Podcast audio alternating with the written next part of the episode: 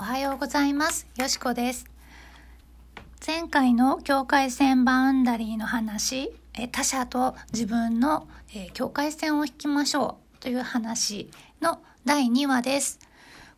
まず、このラジオは、えー、お友達、みんな仲良しというタイトルの通り、私がお友達に話すような感じで、えー、普通に会話をして、えー、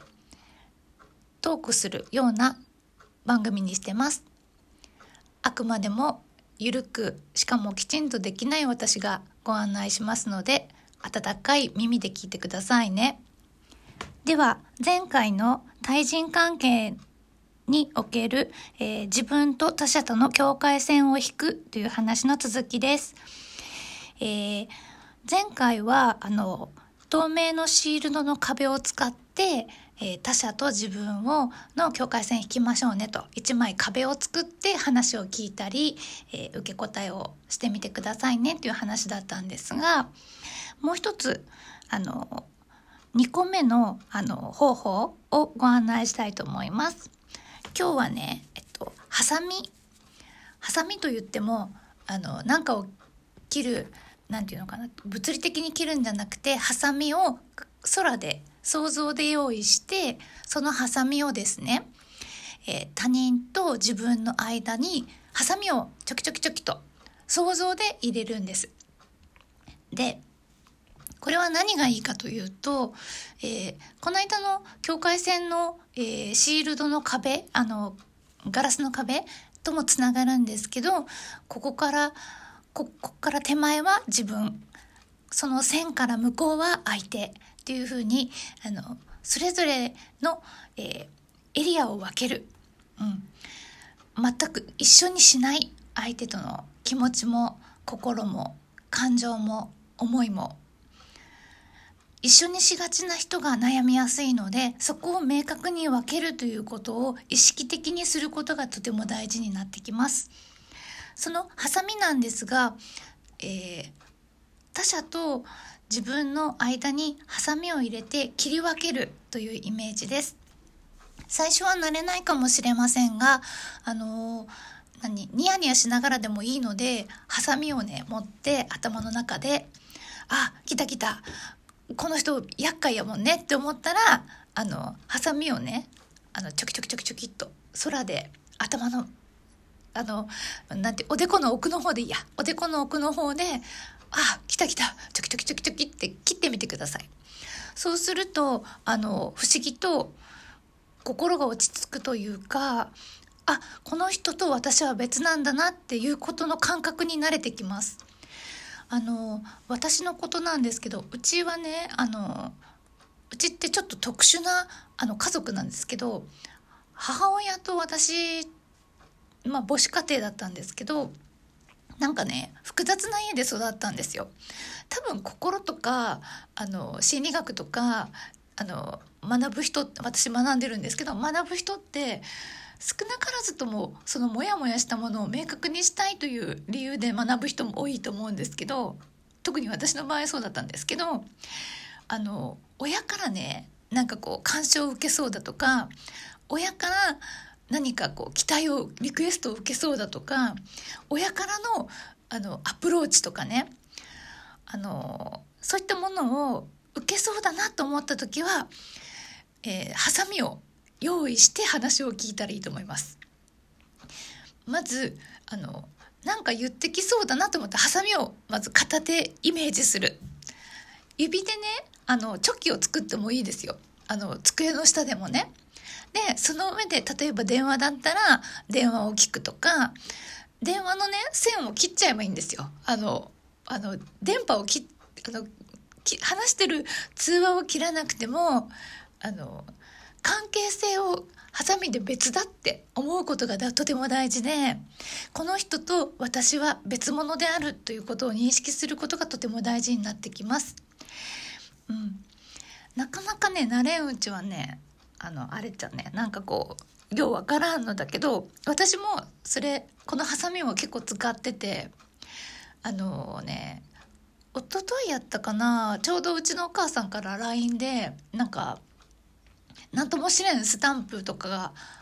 送ってきたりするわけですよ。でそれもさなんかどう取るかによってまあ分からんけどその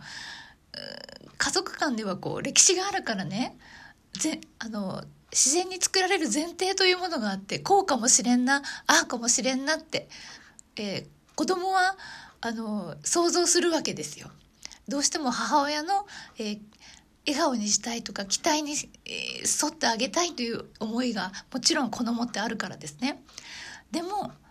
それもあのハサミでね一旦こうその何を言ってきてもハサミがあるから大丈夫だぞというお守りがあれば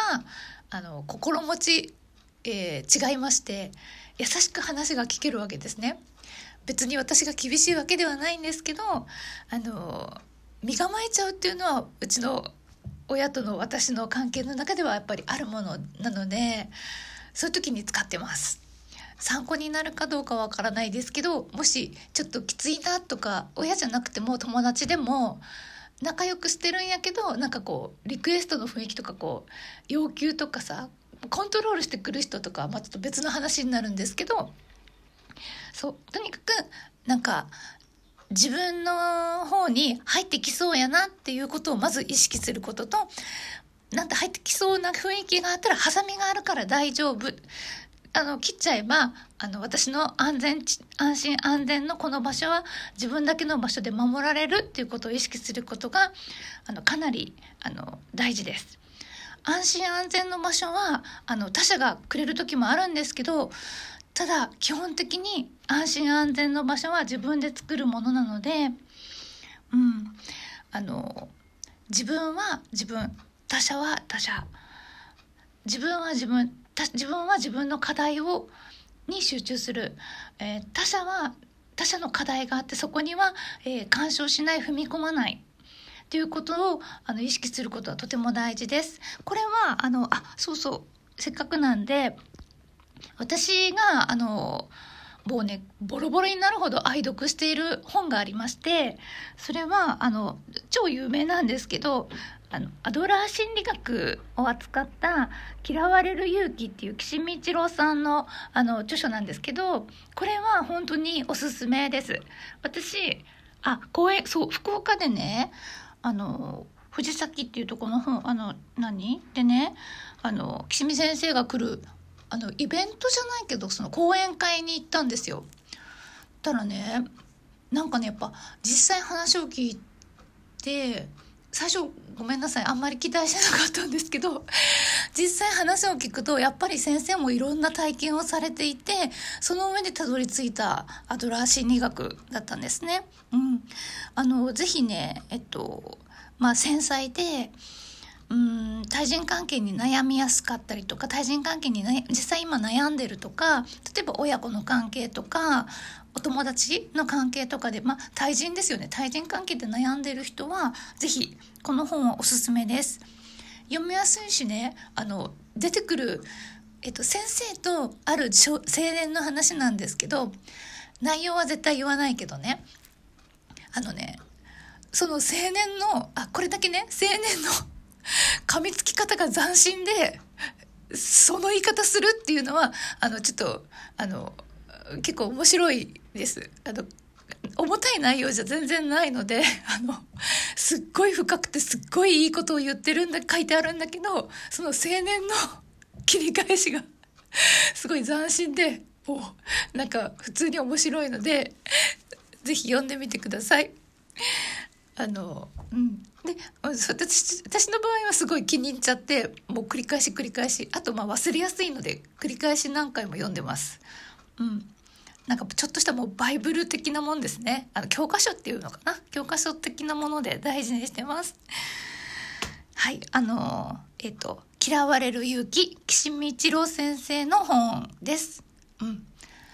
じゃあちょっと今日はそんな感じで今回までは対人関係に悩んでる人に境界線相手と自分の境界線をきちんと引くでそこを認識して自分の安心安全の場所を自分で大丈夫だってお守りを持つために、えーと、第前回のお話で第一歩としてあの透明のシールドの壁を作るですね。でもう一つの方法は今日言ったハサミでチョキチョキ。ハサミを書く自分の頭の中にハサミを持ってああうんこの対人この相手の人とはこっからハサミでチョキチョキチョキこっからこっちは私こっちあそっちからあっちはあなたねって切り分けるっていうことを意識するっていうことでした。今日は時間内に終わってよかった。この間ギリギリやったけんね。よし。では今日も一日あ違う。今日も良い一日を聞いてくださってありがとうございました。じゃあね、またね。はい。